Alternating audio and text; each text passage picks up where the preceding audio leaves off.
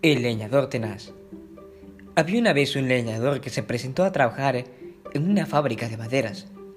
El sueldo era muy bueno y las condiciones de trabajo eran mejores.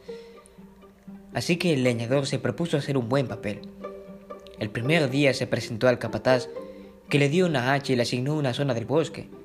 El hombre entusiasmado salió al bosque a talar. En un solo día cortó 18 árboles. Te felicito, le dijo el capataz. Sigue así.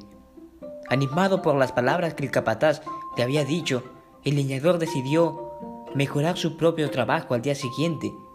Así que en esa noche se acostó bien temprano. A la mañana siguiente se levantó antes que nadie y se fue al bosque. A pesar de todo su empeño, no consiguió cortar más de 15 árboles. Debo estar cansado, habrá pensado. Y decidió acostarse con la puesta del sol. Al amanecer, se levantó decidido a batir su propia marca, diciendo que iba a ser más de los 18 árboles. Sin embargo, ese día no llegó ni siquiera a la mitad. Al día siguiente, fueron siete y después cinco. Y el último día, estuvo toda la tarde tratando de talar su segundo árbol. Inquieto por lo que le diría el capataz, aquel leñador fue a contarle lo que le estaba pasando y le juró y le prejuró que se estaba esforzando todo, hasta los límites de su esfuerzo.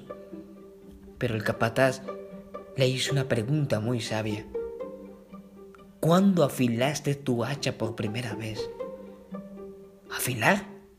No entiendo, dijo el, el leñador. He estado demasiado ocupado talando árboles que no me ha dado tiempo ni siquiera de afilar. ¿Cuál es la reflexión de este cuento? Que tenemos que volver a lo que realmente hemos empezado. Tenemos que empezar a hacer las cosas bien desde la raíz, desde el comienzo. Porque no importa qué tiempo te lleve y cuánto tiempo te tomes en aprender y en lograr lo que desees, tienes que hacerlo bien. Y así tus resultados serán mucho mejor.